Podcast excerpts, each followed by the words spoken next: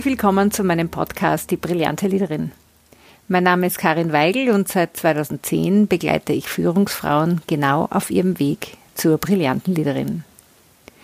In diesem Podcast bekommst du persönliche Geschichten von mir, aber auch von anderen Menschen sowie jede Menge Anregungen und Tipps zum Thema Leadership. Ich freue mich sehr, dass du heute bei dieser Folge mit dabei bist. In dieser Episode dreht sich alles um die Zukunft unserer Arbeitswelt und den vielen damit verbundenen neuen Aufgaben für uns Menschen. Und dazu habe ich heute nun endlich den ersten Mann zu Gast in meinem Podcast. Es war ja auch nun wirklich schon an der Zeit. Hannes Gesoni ist selbstständiger Organisationsentwickler, psychologischer Berater, hat eine Professur für Digital Transformation Management an der FH Kärnten und leitet derzeit auch den dazugehörigen Masterstudiengang. Er sagt von sich, dass er überall dort gerne mit dabei ist, wo es, Zitat, raucht. Also wo sich etwas bewegt, wo etwas im Umbruch ist und etwas Neues entsteht. Hannes ist Experte, wenn es um den Umgang mit Veränderungen geht. Er hat sich zudem in den letzten Jahren im Zuge seiner Ausbildung zum psychologischen Berater tiefgehend mit dem Thema Demenz auseinandergesetzt und dazu mit einer Kollegin ein Institut gegründet, das Demenzbegleiterinnen ausbildet. Und er beschäftigt sich auch schon lange intensiv mit dem Thema Zukunft der Arbeit. Hannes und ich werden in dieser Folge zum einen über die aktuelle Zeit des Wandels und die damit verbundenen Themen, Herausforderungen und Aufgaben sprechen – und welche persönlichen Kompetenzen in Zukunft hilfreich sein werden. Ja, und letztendlich wagen wir noch einen Blick in die Zukunft. Ich wünsche dir viel Spaß beim Zuhören.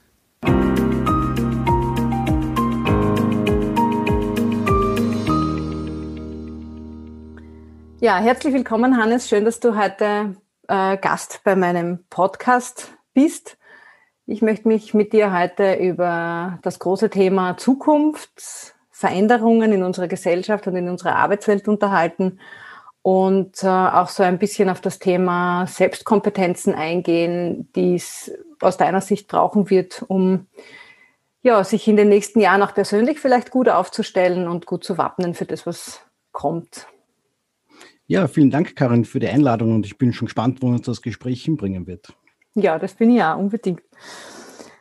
Hannes, du bist ja Organisationsentwickler, du bist Coach, du bist psychosozialer Berater, du hast also eine, eine ganz eine breite Facette an Tätigkeiten und derzeit leitest du auch den Studiengang Digital Transformation Management an der FH Kärnten, dass ich das überhaupt rausbringe. Und uns beide verbindet ja eine Karriere in der IT in den 2000er Jahren ungefähr so, glaube ich, war das auch bei dir.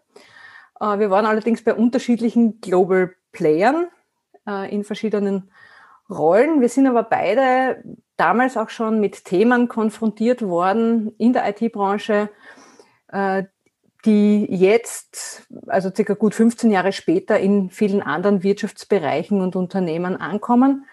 Sei das zum Beispiel der Umgang, Umgang mit Change äh, oder auch Transformationsprojekten oder dem Umgang mit, äh, verstärkten Umgang mit digitalen Medien. Was hat dich denn persönlich in deiner IT-Zeit damals äh, geprägt, von dem du heute sagst, dass es eine so wertvolle Erfahrung ist, dass sie dir auch heute in dieser volatilen Zeit hilft? Ja, also das, es war auf jeden Fall eine sehr spannende Zeit. Das heißt nicht, dass ich die Zeit wieder haben möchte. Äh, aber es war ganz ein wichtiger, ganz ein wichtiger mm, Prozess oder eine wichtige Phase in, so in meiner in meiner Entwicklung. Äh, und ich sage heute mal so, vielleicht ein bisschen mit Augenzwinkern, ich komme aus der Zukunft, weil ich bemerke, äh, dass das, was heute, also gerade jetzt im, im, in dieser Phase mit, äh, mit der Pandemie, mit dem Homeoffice und mit dieser anderen Art des Arbeitens, das ist etwas, das, das haben wir vor 20 Jahren schon gemacht. Und, und das ist auch etwas, von dem ich das Gefühl habe, dass ich heute auch total profitiere, weil das für mich einfach nicht neu ist. Ähm, für mich ist die, bitte? Nein, ich sage, das hat ja auch wahrscheinlich mit einem großen Grad an Selbstorganisationsfähigkeit zu tun. Das heißt also sehr selbstbestimmt auch arbeiten zu können. Ne? Ja, also das, das ist definitiv nicht nur auf der Tool-Ebene äh, zu finden, was ich damals gelernt habe, äh, sondern eben auch sehr persönlichkeitsentwickelt, weil auf der einen Seite äh, ist man in so einem globalen Konzern äh, ja auch sowas wie ein Konzernsoldat. Äh, zumindest habe ich das zunehmend damals so erlebt. So ein Grund, warum ich dann gegangen bin, weil ich das Gefühl hab, gehabt habe, dass ich einfach nicht, nicht mehr so wirksam bin, wie ich es sein möchte. Und ich habe sehr stark den Sinn hinterfragt von dem, was ich da so als, als kleines Zahnrädchen äh, getan oder nicht getan habe. Ähm, aber, aber eben nicht nur auf der Tool-Ebene, sondern ganz stark äh, eben auch auf, heute würde ich sagen, im Bereich der, der, der Haltung, der Persönlichkeit und auch der Selbstorganisation, weil man ja dann doch irgendwie in einem strengen formalen Korsett äh, versucht, Bewegungsfreiheiten zu kriegen. Und das ist eine Erfahrung, die, die ich heute äh, bei meinen Kunden in der Organisationsentwicklung äh, auch ganz stark brauchen kann, äh, weil ich ja interessanterweise, ich glaube, genau aus dieser, aus dieser Erfahrung bei dem Konzern äh, als Kunden nämlich genau auch solche Firmen habe. Jetzt beschäftigst du dich ja sehr viel mit dem Thema Zukunft und äh, jetzt auch natürlich zuletzt dann noch als, als FH äh, und Lektor. Was ist das, was dich am Thema Zukunft interessiert?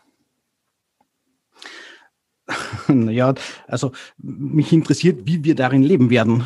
So, so grob gesagt. Und ich habe da schon einen starken Gestaltungswillen, weil ich mir so im Grunde eine ethische Frage stelle. Und so die grundethische Frage ist, wie wollen, wie wollen wir leben? Und da geben wir uns das Wort Zukunft dazu, wie wollen wir in Zukunft leben? Und da würde ich gerne mitgestalten, äh, weil ich, weil ich irgendwie so, weil ich Dinge sehe, äh, die mir wichtig sind, dass sie in der Zukunft auch vorkommen. Und das ist jetzt eben nicht nur äh, da irgendwo so was ähnliches wie ein moderner Fabriksarbeiter oder eine moderne Fabriksarbeiterin zu sein, äh, sondern da wirklich drinnen nicht nur zu vegetieren, sondern auch zu leben. Und was wären da so Dinge, die dir wichtig sind, dass sie auch in Zukunft dabei sind, mitgedacht, mitgelebt werden? Ja, das ist, also als ersten Impuls hätte ich gesagt, dass es Spaß macht, äh, aber das wäre wohl etwas zu oberflächlich. Es muss, äh, es muss irgendwie Sinn machen, wobei ich weiß schon, also Sinn ist für jeden was anderes.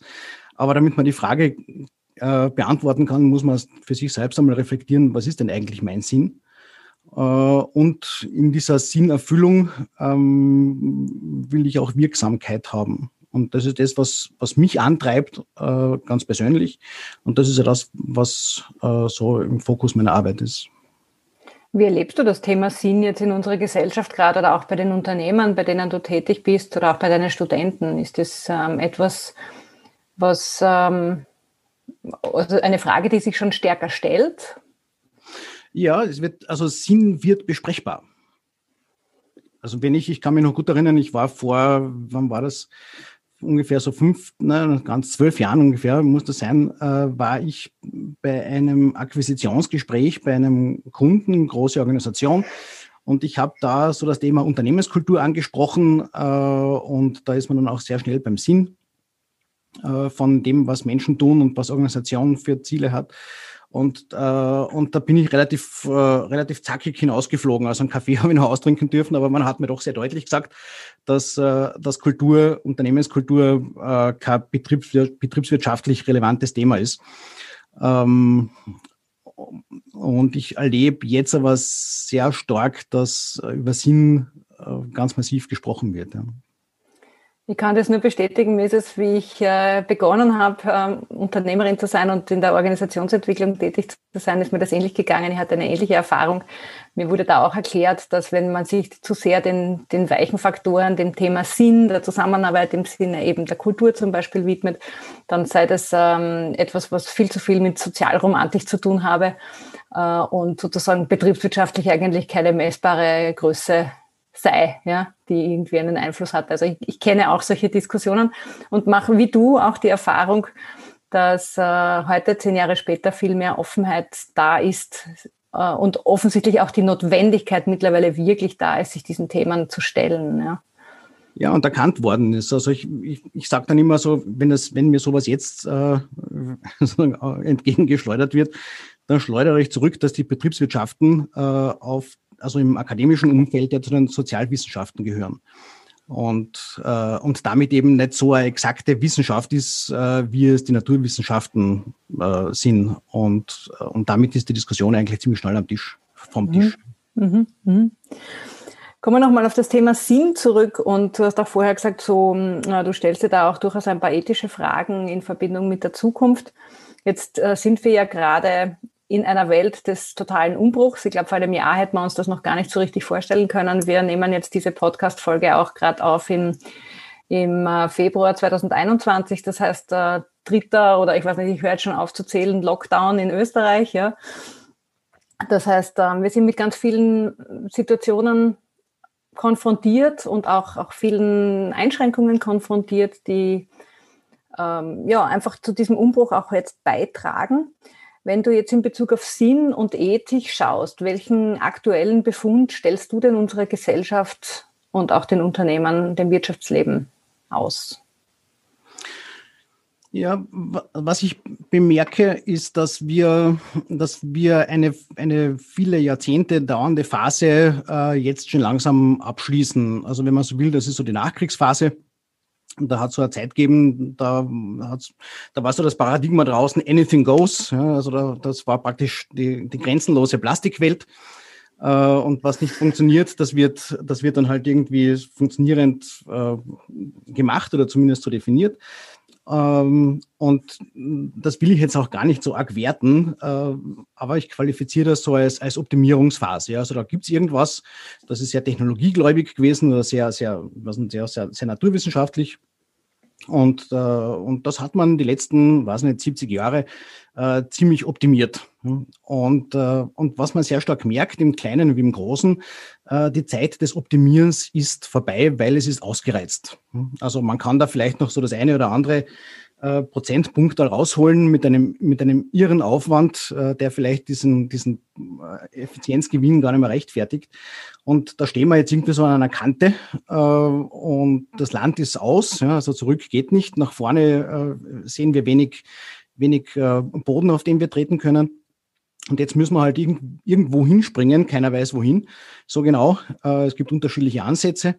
Ähm, und wenn das Optimieren aus ist, dann müssen wir halt irgendwas Neues finden.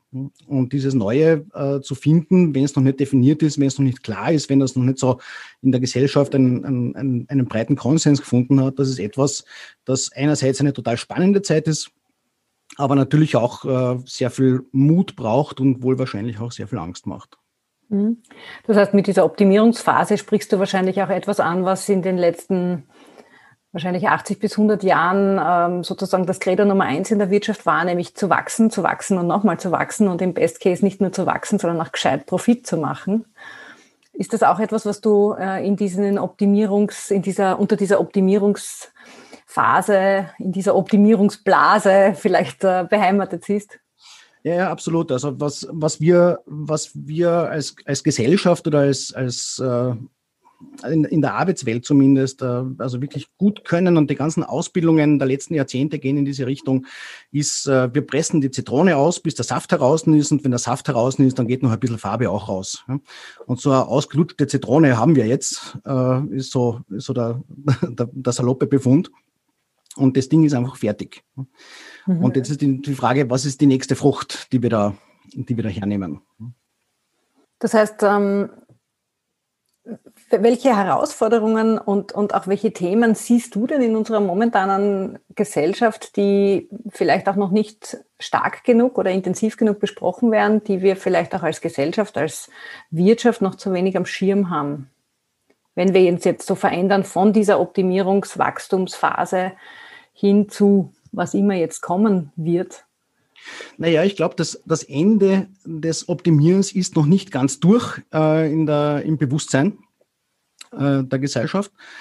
Ähm, ich glaube, dass, dass ganz, ganz viele Organisationen und ganz, ganz viele Entscheidungsträger und Trägerinnen äh, noch verzweifelt versuchen, an alten Mustern festzuhalten, das heißt also weiter zu optimieren und, äh, und schon langsam merken, dass, äh, dass das einfach nicht mehr den Erfolg bringt, den, den, wir gewohnt waren, äh, dass, dass er zu beobachten ist. Ähm, und ja, und es geht einfach um, um diese Sinnfrage. Ja. Also das ist im Grunde ist das eine klassische Definition von Krise, ja, weil eine Krise ist ja nichts anderes als, als ein Problem, das gewichtig genug ist dafür, dass wir es spüren und wir keine Lösungskompetenzen haben dafür. und oder noch keine Lösungskompetenzen haben dafür. Und jetzt gibt es zwei Möglichkeiten. Es gibt, es gibt so die, den Untergang in der Krise oder das Chronifizieren von Krise, äh, wo wir halt dann irgendwie so dahin vegetieren. Äh, oder aber wir schaffen es sozusagen mit dieser, mit dieser Energie, die uns die Krise gibt, das kann durchaus auch Angst sein, äh, irgendwas Neues zu entwickeln. Ja, da, also da stehen wir und ich habe vor, ich, wann war das letzten Sommer, glaube ich, äh, war ich so über meine Rolle an der Fachhochschule äh, eingeladen zu einem Interview von einem Kärntner Lokalsender. Die haben so eine nicht repräsentative Umfrage auf der Straße gemacht, äh, wie viel, wie viele Menschen oder also die Frage war, machen Sie sich Sorgen um Ihren Arbeitsplatz wegen der Digitalisierung oder so, so irgendwie ist die Frage gelaufen. Und da haben 12 Prozent der Befragten gesagt, äh, dass sie sich Sorgen machen. Das heißt im Umkehrschluss 88 Prozent machen sich keine Sorgen um den Job. Und jetzt lasst das natürlich zwei Interpretationen dazu. 88 Prozent der Kärntner sind schon total zukunftsfit. Ist eine Variante. Variante zwei ist, sie sehen den Zug noch nicht einmal kommen. Und ich tendiere doch eher zu Variante 2. Mhm. Ähm, du sagst, das Ende ist, dieser Optimierungsphase ist noch nicht durch. Das heißt, wir, wir befinden uns schon noch in der Phase, wo wir versuchen, an Altem festzuhalten und ähm, alte Muster zu bewahren. Das ist etwas, was man natürlich in der Wirtschaft sieht. Das ist natürlich auch etwas, was man beobachten kann bei vielen Aussprüchen in, im Sinne auch der Hoffnung, wenn dann endlich diese Lockdowns vorbei sind, nach Corona, das New Normal, ja, äh, was in meinen Augen ja ein sehr interessanter Ausdruck ist, ein New Normal zu haben, weil ich glaube, unter einem neuen Normalzustand meinen viele noch mal einen äh, alten Normalzustand und keinen wirklich neuen Normalzustand, weil so schnell kann das im Normalfall ja nicht gehen. Äh, nichtsdestotrotz, das heißt, wir werden neue Kompetenzen brauchen, auch als Individuen. Es wird, ähm, ja, es wird einfach viel auf uns im Sinne auch unserer persönlichen Entwicklung zukommen, von dem wir vielleicht heute nicht einmal noch ahnen, was das sein wird. Wie, wie siehst du das? Welche, was wird es denn einmal aus deiner Sicht, aus deiner heutigen Sicht unbedingt an Selbstkompetenzen brauchen, damit äh, man als Individuum gut in diese neue Zeit starten kann oder auch gut über die, durch diesen Wandel kommt? Ja, also ich lass mir das einmal ein bisschen anders aufrollen. Äh, und zwar geht es ums Bildungssystem. Äh, weil wir reden da jetzt ja nicht nur von sozusagen von einer also von einem Individuum, von einer Person, die irgendwelche Kompetenzen braucht, sondern ich würde das Ganze gerne so ein bisschen gesellschaftlicher, also ein bisschen größer anschauen. Und, und wenn man sich anschaut, wie Bildungssystem heute funktioniert, äh, dann, dann ist das ja etwas, das wir eigentlich schon seit was 200 oder ein bisschen mehr als 200 Jahre haben, äh, wo, wo man eigentlich Fabriksarbeiter gebraucht hat, ja, die halt gerade einmal lesen und schreiben können. Das war für die damalige Zeit eigentlich ein ziemlicher Kollateralschaden, äh, dass, die, dass die Masse halt auch äh, lesen und schreiben kann, weil damit auch Macht der, der Mächtigen ein bisschen verloren geht. Und, äh, und was Schule produziert hat und was Schule im Großen und Ganzen heute noch äh, produziert, das sind sozusagen brave Fabriksarbeiter. Auch wenn wir vielleicht nicht mehr so im Bausch und Bogen in der Fabrik arbeiten, aber so vom, von der Haltung her. Ein, äh, ein Artefakt dieser braven Fabriksarbeiter findet man heute noch auf den, auf den Zeugnissen äh, der Schülerinnen und Schüler. Da gibt es nämlich sowas wie eine Betragensnote. Ja, und richtig gut ist man, wenn man Betragen, was ein sehr gut oder sehr brav oder was wie das, wie das heute heißt, hat. Ja. Also so richtig schön angepasst ist und sich unterordnet vielleicht auch noch und ja, genau. ja nicht auffällig ist. Ja. Genau, nur nicht auffallen. Ja, also mhm. es ist dann halt irgendwie so ein, so ein Einheitsbrei, der da rauskommt. Äh, ich sehe das zum Beispiel auch daran, dass ich ab und zu mal bei einem Kunden äh, von mir, großes äh, internationales Unternehmen, das macht so Lehrlingscastings. Und wenn ich da bei den Lehrlingscastings beobachtend dabei bin, dann wundere ich, mich, wundere ich mich einfach nur, wie Menschen, die gerade aus neun Jahren Schule rauskommen, und zwar ganz egal, wie sie die Schule gemacht haben. Und wenn sie diese neun Jahre in der Volksschule verbracht haben, ja, aber sie sollten zumindest Singerfassen lesen können und, und also im Zahlenraum bis 100 Grundrechnungsarten einigermaßen zusammenbringen. Und das ist tatsächlich nicht der Fall. Äh, und zwar über weite Strecken. Also wenn das einer nicht kann oder eine nicht kann, dann sage ich, okay, das ist ein individuelles Thema, aber das ist so flächig, dass man sagen muss, das ist ein Thema des Systems. Das heißt, wir haben eigentlich auch ein Alphabetisierungsthema. Ja, heftig. Unter also, den jungen Menschen. Abs absolut, ja, in der, also so in, in der Breite. Ja.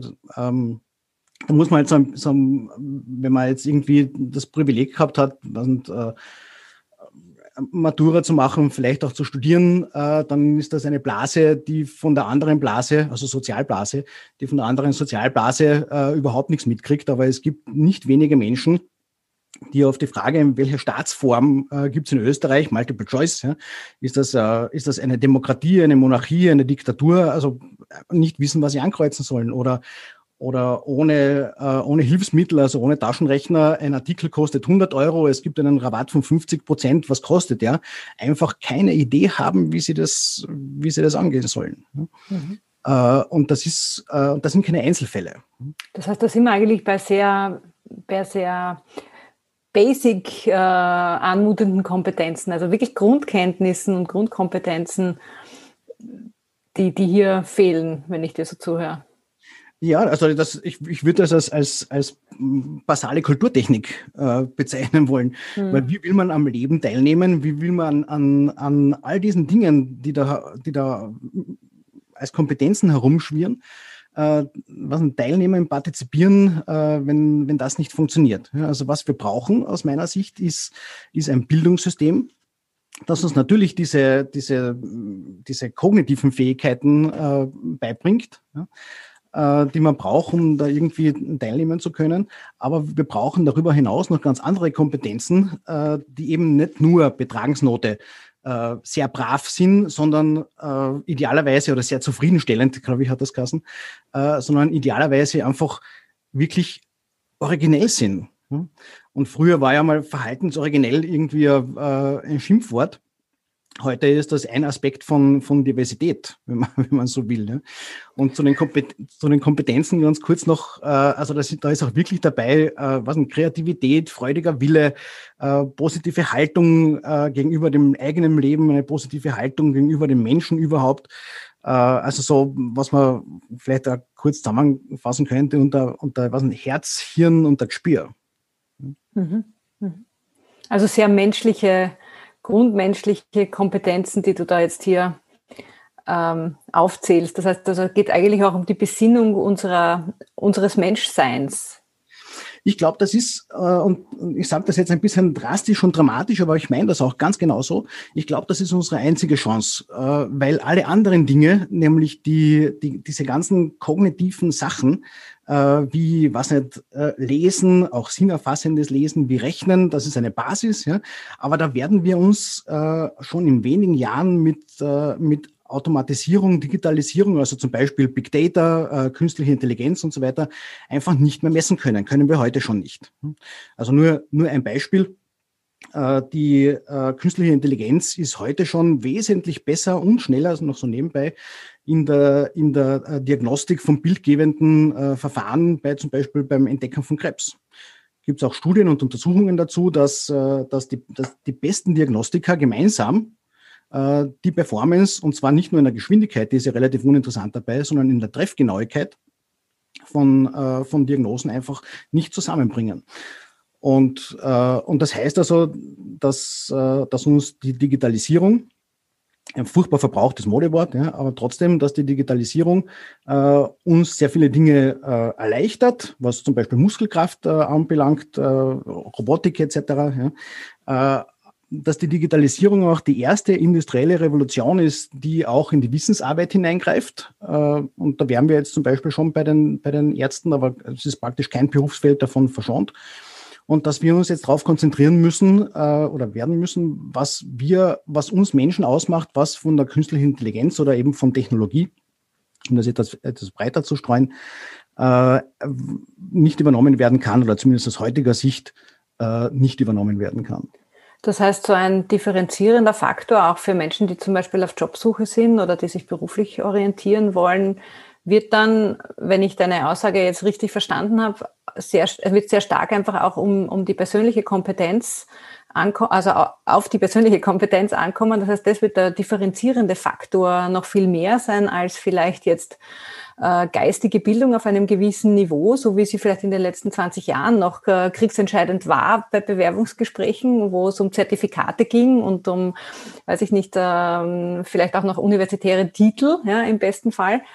Äh, das heißt, künftig wird es um die persönliche Kompetenz gehen, um das, was dich als Mensch, als Persönlichkeit ausmacht, weil viele andere Bereiche einfach durch künstliche Intelligenz, durch digitale äh, Prozesse, digitale Technologien ersetzt werden. Ja, ich, also ich glaube, es ist noch intensiver sogar. Also mir, mir fällt da jetzt gerade ein, ein, ein, äh, ein Trainingskollege aus dem Sportverein, der bei einem, äh, bei einem, bei einer großen Lebensmittel-Einzelhandelskette im Lager arbeitet. Und den sein Job schaut ganz kurz äh, formuliert so aus, der rennt den ganzen Tag im Kühlbereich, also Winter wie Sommer ist der dick angezogen, ähm, rennt er rum, hat ein Headset auf und, äh, und hat den Job zu kommissionieren. Das heißt also für die LKW-Ladung äh, aus den Regalen die, die ganzen Dinge, äh, die Artikel rauszuholen. Und das Headset äh, verbindet ihm mit einem Computersystem der Lagerhaltung und das Computersystem sagt ihm mit einer Computerstimme, wohin er gehen muss, äh, um irgendwelche Artikel aus den Lagern rauszuholen, um sie dann irgendwo drauf zu tun, damit sie dann in, in den LKW kommen. Äh, und äh, und wenn du den Job hast, denke ich mir, dann hast du es so richtig geschafft. Ja? Äh, weil was passiert da? Das ist ja etwas, würde man meinen, das von, das von Robotern, also von der Robotik erledigt werden kann. Aber offensichtlich, äh, Roboter können immer besser, aber, aber können relativ schlecht greifen. Und, äh, und das ist das, was der Mensch gut kann. Äh, und Roboter wären da einfach, muss man sagen, zu teuer derzeit. Also sozusagen wenig qualifizierte Menschen oder Menschen, die, die, so, die irgendwie so sich die beschlossen haben oder was immer im Leben sie dazu geführt hat, dass sie eben nicht in eine höhere Qualifikation gehen, ja, äh, die, die werden in Zukunft ganz, ganz massiv äh, verdammt sein dazu, äh, Jobs zu machen, die äh, automatisiert einfach noch zu teuer sind. Und so wird, das war so ein Beispiel, aber so wird praktisch äh, jeder Job oder jedes Berufsfeld wird von, äh, von dieser industriellen Revolution, das ist ja nicht nur Digitalisierung, das ist ja auch, äh, das ist ja auch äh, Gentechnik, äh, Biochemie, Pharma und so weiter, Nanotechnologie, also da gibt es ja so ein paar Dinge. Aber jeder Job wird von dieser technischen Revolution, die da gerade stattfindet, äh, betroffen sein. Und jetzt kennt man so beispiels, beispielhaft äh, so zwei, drei Berufe durchdeklinieren, äh, weil zum Beispiel ein Mechaniker in der, in der Kfz-Werkstatt, äh, dem wird es ja äh, so in der Form ja auch nicht mehr lange geben. Eigentlich gibt es ihn ja gar nicht mehr, ja, weil es gibt zwei Arten von Mechaniker und so wird sich das später noch ganz massiv auseinander äh, differenzieren. Es wird Mechaniker geben, die den Namen Mechaniker nicht mehr verdienen, weil sie einfach nur noch Teiletauscher sind. Ja, die kriegen dann irgendeine Anordnung, nehmen den Schraubenschlüssel, löst diese Sch drei Schrauben, es wird dann nichts mehr repariert, es wird nur noch ausgetauscht. Dann kommt der, dann kommt der neue Bauteil rein, die drei Schrauben äh, festgeschraubt, äh, ein kurzer Test und fertig. Ja, aber man braucht relativ wenig Qualifikation dazu. Äh, Robotik wird das auch irgendwann einmal können, derzeit noch zu teuer. Also das ist sozusagen das Downgrade eines, eines Berufsfeldes. Und jedes Berufsfeld wird aber auch ein Upgrade erleben. Ja, und das Upgrade des Mechanikers wäre es zum Beispiel, sich nicht nur mit der Mechanik äh, des Autos, also mit, sozusagen mit diesen physischen Teilen zu beschäftigen, sondern mit der Verbindung äh, zwischen den mechanischen Teilen und der Elektronik. Also ein Mechatroniker. Das ist aber was Komplexeres. Also Komplexität ist so ein Thema, Umgang mit Komplexität. Äh, und es braucht mehr, äh, mehr Ausbildung, das braucht aber auch mehr Engagement des einzelnen Menschen. Äh, und das wäre das Upgrade. Und das ist auch völlig klar, äh, dass, äh, dass sozusagen das Downgrade eines jeden Jobs ja natürlich auch später prekäre Jobs sein werden, also was die Zahl Bezahlung anbelangt. Ja? Weil so einem Teiletauscher wird man, weiß ich nicht, keine Ahnung, was wird man dem zahlen? 10, 15 Euro vielleicht die Stunde. Ja? Ein, also aus heutiger Sicht, ein Mechatroniker kann mehr verlangen. Ja? Wenn wir hergehen, Verkäufer, ganz egal jetzt in, in welcher Handelsbranche, äh, Verkäufer werden äh, oder sind schon ersetzt worden im Endeffekt durchs Internet. Ja? Ähm, und wenn ich als kritischer Kunde irgendwo in den, in den stationären Handel gehe, äh, dann muss ich sehr oft sagen, auch zu Recht. Weil was, was ich da äh, an, an Kundenservice äh, oder eben Nicht-Service erlebe, ist, ist manchmal wirklich beachtlich. Und ja, und auch, auch an Auswahl oft. Ne? Das ist auch etwas, was man dann, äh, was ja. man dann merkt, dass es dann die Dinge auch gar nicht mehr gibt, ne? weil der Handel gerade in Zeiten wie diesen es sich schon gar nicht mehr leisten kann, ganz viel auf Lager zu haben, weil er nicht weiß, wann, wann er wieder aufsperren darf, zum Beispiel, ja, oder wieder zusperren muss. Ja, genau.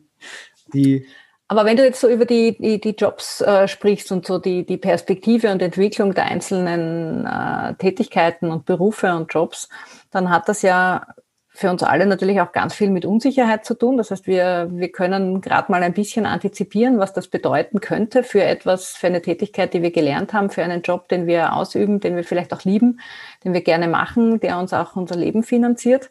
Das heißt, das Thema Unsicherheit ist ein ganz ein großes. Und das wird uns, glaube ich, auch noch einige Zeit begleiten, um nicht zu sagen, das wird wahrscheinlich eins der Dinge sein, die ähm, ja, einfach da bleiben wird. So, so nehme ich das zumindest wahr. Also das wird uns sehr, sehr lange äh, begleiten und wahrscheinlich auch ein Teil dieses neu, dieser neuen Normalität werden, dass wir lernen, mit Unsicherheiten umzugehen. Wenn ich mich jetzt so in die Rolle von äh, so einem Arbeitnehmer, einer Arbeitnehmerin versetze, aus einem der Berufe, die du jetzt gerade vorhin zum Beispiel äh, genannt hast, auch als Beispiel gebracht hast, aber auch andere Menschen, ja, wie können wir denn lernen, dauerhaft mit Unsicherheit umzugehen?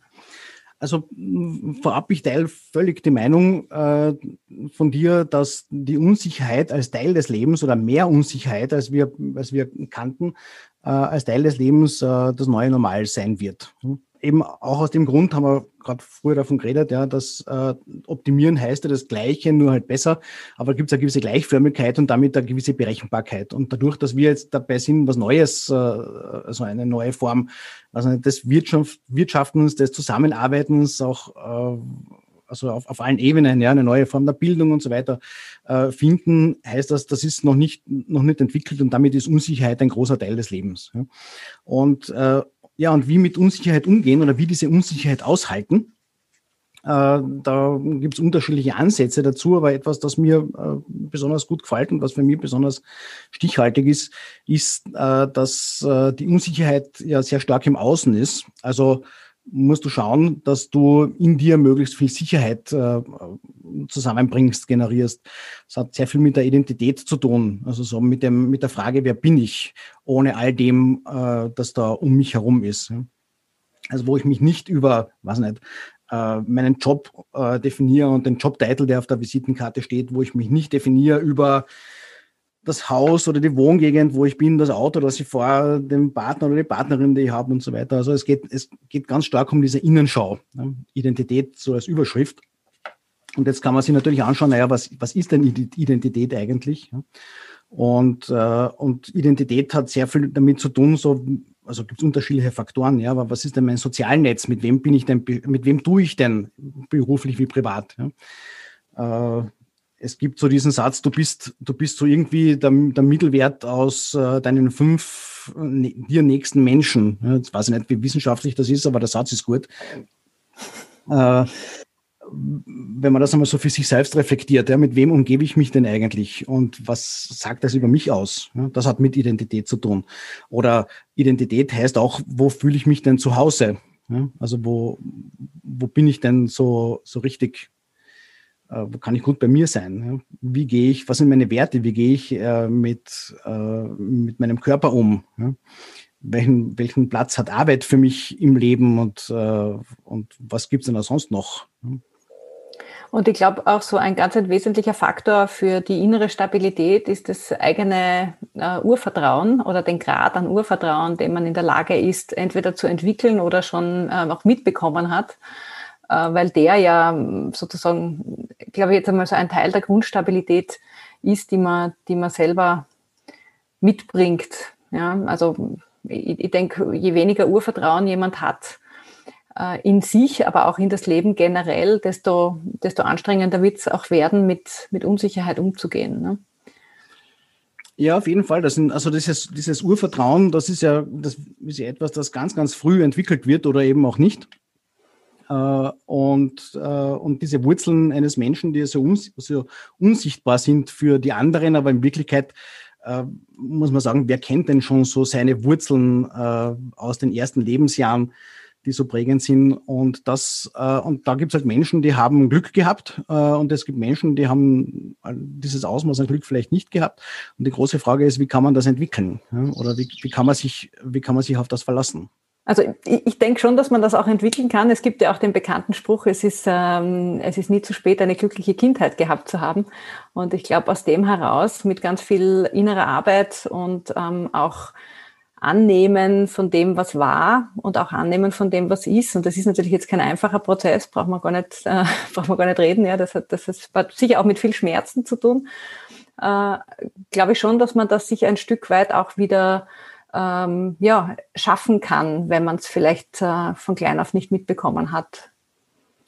Ja, also der, der, der Weg, ähm, der Weg in diese, in diese Zukunft geht aus meiner Sicht ganz, ganz massiv über das Thema Reflexion, äh, Selbstreflexion alleine, beziehungsweise auch professionell angeleitet, beziehungsweise auch in der Gruppe, weil so eine Gruppe beim Reflektieren ein unglaublich wertvolles äh, Feedback liefern kann. Und äh, deshalb glaube ich, dass, das, dass diese Reflexion in jeder Form äh, wirklich ein ganz wesentliches Instrument ist, um gut in die Zukunft zu kommen.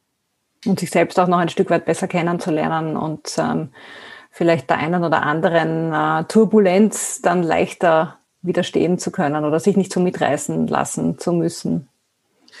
Ja, also diese Reflexion, das kann man sich wahrscheinlich schwer vorstellen, wenn man durch solche Prozesse selbst nicht oder noch nicht durchgegangen ist. Aber irgendwie ist das sowas wie ein Selbstführerschein, ein Ich-Führerschein, äh, der, der dazu führt, dass ich wesentlich besser in mir ruhe und genau deshalb mit äußerer Unsicherheit besser umgehen kann. Und ich denke, das ist, glaube ich, etwas, was äh, sehr wichtig auch im Sinne unserer sozialen Ruhe sein wird, dass je mehr Menschen natürlich in der Lage sind, ähm, bei sich zu sein und auch in diesem inneren, möglichst inneren Ruhezustand, zu, zumindest einen, einen Großteil der Zeit, desto ähm, besser wird es vielleicht auch sein dann im Sinne der Gesellschaft, dass wir auch äh, jetzt nicht unbedingt in einen massiven sozialen Unfrieden stürzen. Momentan sehe ich das allerdings eher als, ähm, als romantisches Bild, aber wer weiß, was noch passiert, ja. Äh, aber das, das wäre für in meinen Augen jetzt einmal so ein wichtiger Aspekt, um, ja, um auch gut durch diese, diese ja, disruptive Phase zu kommen, die auch noch einige Zeit dauern wird. Also davon können wir mal sicher ausgehen, ne, dass wir jetzt erst am Anfang stehen. Also ich bin froh, dass du das jetzt gesagt hast, weil ich wollte nämlich gerade reingrätschen und sozusagen diese Sozialromantik des Gesprächs zerstören, äh, weil, weil wir können da wir können da in unseren geheizten Zimmern, in denen wir da gerade sitzen äh, und über, das Internet verbunden sind, können wir leicht äh, reden über, wie wichtig Selbstreflexion ist und dass das, mhm. dass das ein Führerschein für die Zukunft ist und Identität und Sicherheit und so weiter. Aber, aber äh, irgendjemanden, der, der die Situation nicht hat, der äh, oder die äh, gerade also am Existenzminimum mit einem, mit einem prekären Job äh, sich abstrudelt, völlig fertig nach Hause kommt, also energielos nach Hause kommt, weil alles in der Arbeit liegen geblieben ist an Energie. Also die, die haben einfach nicht, also nicht nur die Zeit nicht, sondern, sondern schlicht und einfach äh, keinen Kopf für solche Sachen. Klar, weil da geht es jetzt wirklich einmal ums Überleben. Ne? Und also ab dem Zeitpunkt, wo es um die Existenz und ums Überleben geht, bin ich natürlich mit anderen Themen gefordert. Das ist überhaupt keine Frage. Ja. Trotzdem glaube ich, äh, kann es sehr, ähm, zumindest auch aus meinem erweiterten Umfeld, habe ich einige Beispiele, bei denen ich beobachten konnte, wie viel das beiträgt dazu, auch in einer Situation, die gerade aussichtslos erscheinen mag, auf finanzieller Ebene, vielleicht auch auf Beziehungsebene, also wo es auch massive familiäre Probleme gibt, vielleicht auch dann noch Krankheit dazu, dass, dass sozusagen diese innere Arbeit ein, ein guter stabilisierender Faktor für sich selbst sein kann, auch wenn es im Außen gerade wirklich alles über den Haufen wirft. Aber ich bin voll bei dir. Wir, wir sitzen hier natürlich, ähm, äh, ja, ich möchte jetzt nicht sagen im Elfenbeinturm, aber in einer sehr privilegierten Situation, äh, wo es uns einfach noch sehr, sehr gut geht und ähm, wir aus dieser Situation heraus natürlich leicht reden können. Das möchte ich aber auch so nicht äh, so nicht sehen, ja, weil ich mir sehr bewusst ist auch, was, äh, was andere gerade erleben und in welchen schwierigen Situationen andere gerade sind. Also da, da, fällt mir ein, eine, eine Ausbildungstherapeutin von mir, die hat, die hat eine sehr direkte, klare und auch derbe Sprache gepflegt, was vielleicht jetzt nicht jedermann Sache ist, aber es kürzt zumindest gewaltig ab und macht sehr klar, was sie meint. Äh, und die hat immer gesagt, Scheiße ist Dünger. Äh, man kann es auch etwas höflicher formulieren und sagen, also die schönsten Blumen wachsen am Misthaufen. Mhm. Ähm, und, äh, und das Interessante an, dem, an, an der Aussage ist, dass, dass Schwierigkeiten im Leben einfach fit machen. Wichtig ist nur, dass die Schwierigkeit bewältigbar ist. Hm. Weil man kann einen Misthaufen auch absaufen. Äh, selbstverständlich. Und dass es halt momentan in der Situation oder in der, in der augenblicklichen Situation ähm, deswegen auch nicht gerade super ist, äh, sondern sehr schwierig, dass ich aber vielleicht ein paar Jahre später, ein paar Monate, ein paar Jahre später dann vielleicht auch ähm, weiß, wofür es gut war oder wie ich gestärkt aus dieser Phase herausgegangen bin. Was, wie gesagt, jetzt die, die unmittelbare Situation deswegen also trotzdem nicht besser oder, oder schöner macht. Ne? Ja, also in der, in der akuten Krise braucht man, muss man also sich sehr zurückhalten, da kann man den Satz nicht sagen, und andere Mütter haben auch schöne Töchter. Ja? Mhm. weil, weil in der Krise ist das, nutzt das nicht. Ja? Also da geht es darum, dass man, dass man äh, einfach die Situation mit jemandem aushält. Ja, aber wie gesagt, dann gibt es ja äh, Menschen, die sich leichter tun, nach vorne zu schauen und die, die einfach äh, auch wirklich äh, eher stecken bleiben. Also es ist, glaube ich, schon auch eine naturelle Sache oder auch etwas, wofür man sich entscheidet. Also ihr erlebt es auch immer wieder selber oder in meiner Vergangenheit, dass, dass wir einfach uns auch entscheiden können, äh, ob ich jetzt in etwas stecken bleiben will, in einem Drama, in einer Situation oder ob ich mich entscheide, nach vorne zu schauen. Und, und sei die Schritte, seien die Schritte noch so klein, Schritte zu setzen, die mich jetzt weiterbringen. Äh, und das heißt nicht, dass das immer Spaß macht, dass das immer leicht geht, dass das immer Freude bereitet, äh, sondern es einfach zu tun, ohne jetzt, wie gesagt, großartig drüber nachzudenken, ob ich jetzt gerade Bock habe drauf, ob, ob das jetzt gerade ähm, oder ob ich jetzt eh so arm bin, dass ich jetzt nichts tun kann. Also ich denke, es ist schon auch eine Entscheidung, wie ich in einer Krisensituation verharre oder eben nicht und wie ich damit umgehe und ob ich es auch schaffe, mich selber am Schopf da wieder rauszuziehen. Natürlich gibt es Situationen, die jetzt unmittelbar vielleicht einmal diese Möglichkeit nicht bieten im Sinne einer Außenwahrnehmung, wenn ich schwer krank bin zum Beispiel oder wenn mir wirklich gerade äh, meine ganze Existenz äh, verloren geht. Trotzdem glaube ich, diese innere Haltung und diese innere Entscheidung, das ist der Spielraum, den ich immer habe, äh, wie ich damit umgehe. Und das ist nicht einfach, da brauchen wir gar nicht reden. Aber diese Bewusstheit darüber, dass, dass das die Rädchen sind, an denen er nicht reden kann. Ne? Der, der Viktor Frankl, der war ja da auch ein, aus, seiner, aus seinem KZ-Erlebnis auch ein gutes Beispiel, ne? wie jemand, der so schwere, eine so schwere Situation in seinem Leben erlebt hat über mehrere Jahre, dann einfach sagt, auch selbst im KZ äh, war ihm bewusst, dass er entscheiden kann, wann er sein Stück Brot isst oder ob er von seinem Stück Brot noch der schwangeren Frau, die neben ihm saß, was gibt. Ne? Also diese, diese ganz kleinen Dinge und ich glaube, das, das sind so für mich immer wieder ganz gute Anker, sich sowas bewusst zu machen, dass wir in jeder Situation in unserem Leben eine Möglichkeit haben, uns zu entscheiden, wie wir auf etwas schauen und wie wir damit umgehen. Ja, also, also es hat auch keiner, es hat uns keiner gesagt, dass es, dass es einfach ist. Ja? Genau, stand nicht in der Beschreibung. aber, das, aber ich glaube, dass wir da in, den, in, diesen, in diesen Optimierungsjahrzehnten äh, einfach auch sehr verwöhnt waren. Ich bemerke das zum Beispiel, ich habe äh, beim, bei Führungskräfte-Coaching, ja, wenn, wenn Führungskräfte ins Coaching kommen, dann äh, suche ich mir manchmal ganz bewusst auch den Coaching-Ort aus, weil ich habe mit einer Kollegin gemeinsam noch eine ganz andere Firma, wo wir uns um das Thema Demenz kümmern. Und da haben wir in einem Pflegeheim äh, uns eingemietet mit unserem Büro. Äh, und das Pflegeheim hat zwei Stockwerke. Unser Büro ist im zweiten Stockwerk, sozusagen ganz oben, im wirklich letzten Zimmer. Also wenn man in das Büro will, dann muss man durch das ganze Pflegeheim durch. Und, äh, und manchmal lade ich auch äh, Coaching-Klienten aus der Businesswelt äh, in den Coaching-Raum im Pflegeheim, weil vom Weg sozusagen vom Eingang bis in das letzte Kammerl, das wir da oben haben, äh, haben sich schon ganz, ganz viele, äh, ganz, ganz viele Anliegen und Themen sehr stark relativiert. Mhm. Und das ist auch so, das ist ein Reframen zum Thema Sinn, das da passiert auf diesen 50 Metern. Mhm. Mhm. Das sicher sehr, sehr wirksam sein kann, auch im, einfach im Sinne des eigenen Prozesses einmal zu schauen, mit welchem Anliegen komme ich da jetzt wirklich. Ne? Ja, also ich habe einen Fall hatte ich, wo, wo äh, der Klient äh, ähm, im Coachingzimmer ankommt äh, und, und das Coaching, also beginnt ja immer mit der Frage, was ist Ihr Anliegen? Und, äh, und die Frage hat er mit beantwortet mit, ich habe jetzt keins mehr. Ist schon erledigt. genau. Ist schlecht, aber was macht Sinn? Aber es äh, ist durchaus gut, also schlecht fürs Geschäft vielleicht im, im Sinne dessen, äh, aber doch äh, im Sinne der Publicity und der Wirksamkeit dann doch wieder gut, ne, würde ich sagen. Ja, also ganz im Ernst, das ist das Beste, was passieren kann. Wenn, wenn, wenn auf, auf dem Weg von 50 Metern äh, ein, ein so starkes Reframing stattfindet, dass letztlich die, sich jemand die Sinnfrage äh, stellt. Und schon, schon sind wir bei einem Thema, das auch vor, vor was, 10, 15 Jahren überhaupt keinen Platz gehabt hat im Geschäftsleben, nämlich Spiritualität, also so diese. Sinnfrage sich zu stellen. Mhm.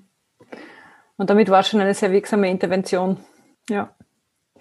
Hannes, ich möchte so jetzt äh, langsam zum Abschluss kommen und ich möchte noch eine Frage stellen, nämlich zum wirklich großen Bild, also so das ganz große Big Picture. Wo siehst du denn, dass es hingehen wird, wenn wir jetzt einmal den Zeitrahmen aufspannen, die nächsten 10, 20, 30 Jahre? Ja, Vorhersagen sind immer schwierig, vor allem wenn sie die Zukunft betreffen, heißt das. Aber was, was mich sehr nachdenklich gemacht hat, im, aber jetzt nicht negativ, sondern wirklich so reflektierend nachdenklich gemacht hat.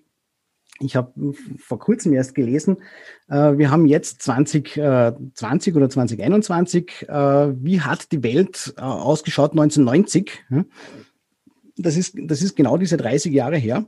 Äh, und 1990 hätte man sich nicht vorstellen können, und das ist meinem, meinem subjektiven Empfinden auch noch nicht so lange her, hat man sich nicht vorstellen können, wie die Welt heute ausschaut.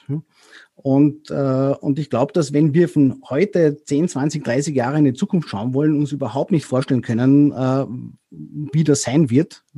Es geht, Gott sei Dank, eh dann nur, nur unter Anführungszeichen schrittweise oder so stückchenweise. Und dann kann man gut mitwachsen. Ähm, also ich glaube, dass wir in den nächsten 10, 20, 30 Jahren ganz, ganz extreme Veränderungen äh, haben werden. Äh, die werden unter anderem auch technisch bedingt sein oder werden eine technische äh, Grundlage haben. Äh, die Veränderung wird sich aber auf das gesamte gesellschaftliche Leben auswirken, auf, äh, auf die Arbeit natürlich auch. Aber ich glaube, wir, wir müssen ganz, ganz massiv äh, in Bildung investieren. Wir müssen ganz intensiv investieren in, in die Persönlichkeitsentwicklung. Ja. Äh, wir werden arbeiten äh, nicht mehr in, äh, sozusagen als Fabriksarbeiter, auch wenn wir angestellt irgendwo am Schreibtisch sitzen, aber so mit einer Fabrik, Fabriksarbeiterhaltung. Das wird eine Nische sein, das wird es vielleicht noch geben, aber es wird Nische sein. Wir werden alle oder der Großteil wird eine unternehmerische, selbstverantwortliche Haltung einnehmen müssen, glaube ich, um ein gutes Leben zu haben. Ja, da kommt noch ein bisschen was zu auf uns. Ich persönlich finde es ja sehr, sehr spannend, muss ich ja ganz ehrlich sagen. Ich bin ja durchaus neugierig und, ähm, und auch, ja, auch wenn es manchmal selber nicht ganz so einfach ist, mit dieser technischen Entwicklung immer auch Schritt zu halten, die wird auch sicher noch ein bisschen schneller werden und ähm, mir ist es jetzt manchmal schon ein bisschen zu schnell, ja, wie schnell sich von einem Jahr auf das andere äh, die Dinge verändern. Äh, nichtsdestotrotz ist es wichtig, dass wir da dranbleiben. Also man sieht es ja auch bei den älteren Menschen, die sich nie mit Handys und solchen Dingen beschäftigt haben oder auch kein Internet haben, wie schwer die das haben heutzutage, auch mit Bankgeschäften oder so. Also ich, ich denke, es wird nicht besser werden. Umso wichtiger ist es, glaube ich, auch für uns, äh, da dran zu bleiben, auch als Generation, die wir jetzt 50 plus sind quasi, äh, also da dran zu bleiben, äh, um auch den Anschluss nicht zu verlieren. Ne? Das, also so wie das früher immer geheißen hat, wenn ich so meine meine, meine Elterngeneration auch anschaue, und ich habe Gott sei Dank recht progressive Eltern immer gehabt in dieser Hinsicht, äh, wo mein Vater immer gesagt hat, ähm, also wir, wir brauchen einen Computer, wir müssen da mitmachen, wir brauchen ein Internet, weil sonst sind wir irgendwann einmal weit weg vom Schuss. Äh, verstehe ich erst seit wenigen Jahren, verstehe ich ihn erst so richtig. Ja. Davor war das für mich nicht so ein Riesenthema, aber ich glaube, für uns als Generation für die Jungen ist es sowieso selbstverständlich, aber für uns, die wir da so jetzt äh, keine Digital Natives sind, ist es, glaube ich, essentiell, dass wir da draufbleiben auf dem, auf dem Zug, weil sonst ähm, ja, werden wir sehr abhängig werden von vielen anderen Dingen oder Menschen auch. Ne? Ja, wobei die, äh, also das Artefakt äh, ist ja, ob wir mit der Technologie umgehen können oder wie wir mit der Technologie umgehen darunter liegt, und das halte ich für noch viel wichtiger, äh, ist einfach, also auch wieder ein Modewort, das ist das Mindset. Also äh, mit welcher Haltung hm, gehen wir auf das zu oder lassen wir das auf uns zukommen, was da, was da so um uns passiert. Und da geht's äh, da geht's ganz massiv um, um, um diese Offenheit, äh, zum Beispiel im Kollektiv was zu machen oder sich im Kollektiv zu entwickeln. Lernen funktioniert ja auch anders. Das ist ja, wir haben ja Lernen noch von oben nach unten erlebt, also sehr stark hierarchisch. Äh, Lernen ist jetzt, ist jetzt eine, also modernes Lernen ist eine Gemeinschaftssache. Da brauchen mhm. wir auch keinen Lehrer mehr, weil Wissen steht auf, auf ganz Knopfdruck zur Verfügung. Ja. ja. Mhm. Mhm. Das wird spannend. Ja, ich denke auch, dass das sehr spannend wird. Abschließend, Hannes, eine Frage noch, weil die Zielgruppe meines Podcasts sind ja jetzt grundsätzlich einmal eher Führungsfrauen, aber wie ich ja gehört habe, äh, habe ich ja auch einige männliche Zuhörer, die mir dann durchaus auch Feedback geben. Äh, meine Frage an dich wäre so deine drei Tipps an frisch gebackene Führungsfrauen, aber natürlich auch Männer, um gut äh, mit ihren Organisationen, Teams, aber natürlich auch persönlich durch diese Zeit des Wandels zu kommen.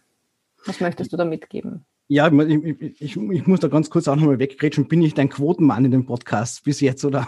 Du bist der Erste jetzt, Gott sei Dank. Ja, es war eh schon höchste Zeit, aber du wirst nicht der Letzte sein und du wirst auch kein Quotenmann mehr sein. Momentan bist du der Erste.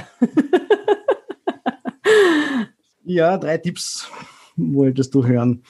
Äh, ich, also ich, ich will gar keinen Unterschied machen zwischen, äh, zwischen weiblichen Führungskräften und männlichen Führungskräften, weil ich glaube, dass in einer, in einer guten Zukunft der Führung das nicht mehr wichtig ist äh, zu unterscheiden. Insofern, insofern ist das irgendwie so ein, ein, ein Drei-Punkte-Kochrezept, äh, ungeachtet des, äh, des biologischen Geschlechts. Ja.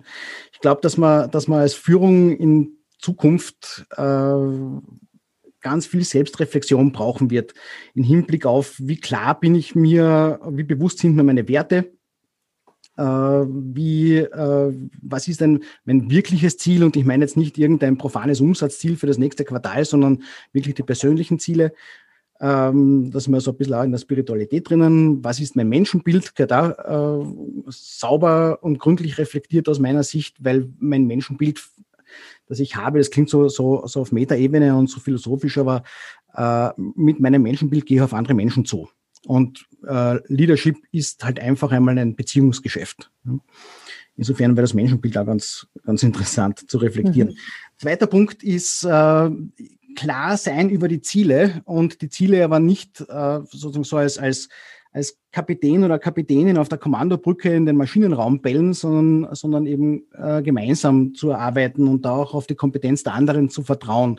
Also so Vertrauen ist ein großes Thema als, als Führungskompetenz aus meiner Sicht. Also so zielorientiert und wegefrei Dinge gemeinsam äh, äh, kreieren.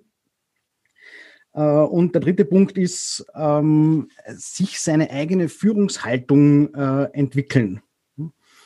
Äh, das heißt also so, was ist denn eigentlich mein Führungsparadigma? Wie, wie möchte ich geführt werden? Äh, was erwarte ich mir? Und aus dem heraus entwickeln, so wie, äh, wie sehe ich denn eigentlich meine Rolle als Führungskraft?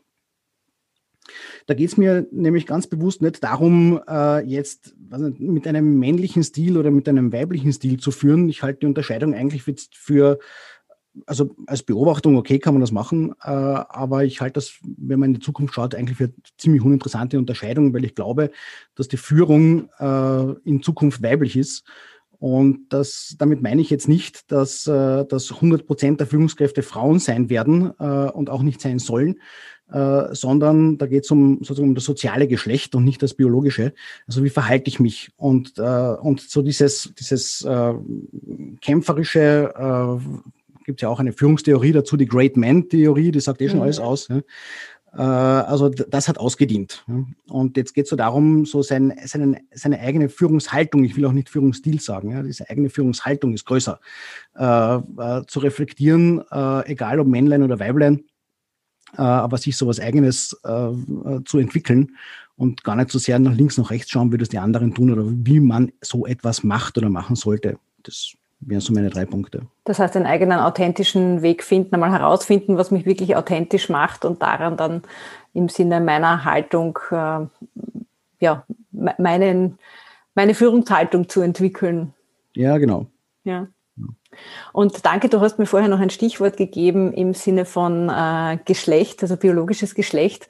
Und ähm, wir haben ja ganz viele andere Geschlechter mittlerweile auch. Das heißt, äh, natürlich, wenn, wenn wir hier jetzt Männer und Frauen ansprechen, sprechen wir natürlich auch alle anderen äh, Geschlechter an, die in Führungsrollen sind oder in Führungsrollen kommen wollen. Und dass es hier also wirklich sehr stark um diese Qualität der Führung geht, um diese Beziehungsqualität, um diese vielleicht äh, stärker weicheren Faktoren. Das heißt, dieses ähm, das, was man ja Frauen nachsagt, was sie gut können, äh, nämlich Beziehungen gestalten, dass das etwas sein wird, was in Zukunft stärker als Kompetenz wichtig sein wird in der Führungsarbeit. Oder äh, wahrscheinlich war es eh immer wichtig, aber eine Zeit lang konnte es sozusagen noch hintergestellt werden. Heute, glaube ich, geht es eigentlich nicht mehr, mehr wenn man sich die ja. Organisationen anschaut. Ja, also das, das ist abgefrühstückt, das ist vorbei, das hat keine Zukunft. Vielen Dank, Hannes. Das war ein sehr, sehr spannendes Gespräch mit dir. Äh, ja, danke für deine Einblicke und deine Expertise. Und schön, dass du als erster Mann jetzt in meinem Podcast zu Gast warst. Ich freue mich sehr, dass du mich gefragt hast und eingeladen hast dazu. die Zeit ist unglaublich schnell vergangen. Ich habe gerade auf die Uhr geschaut und gedacht, wow, das gibt es ja nicht. Ja, in dem Sinn, danke dir. Ja, danke dir auch.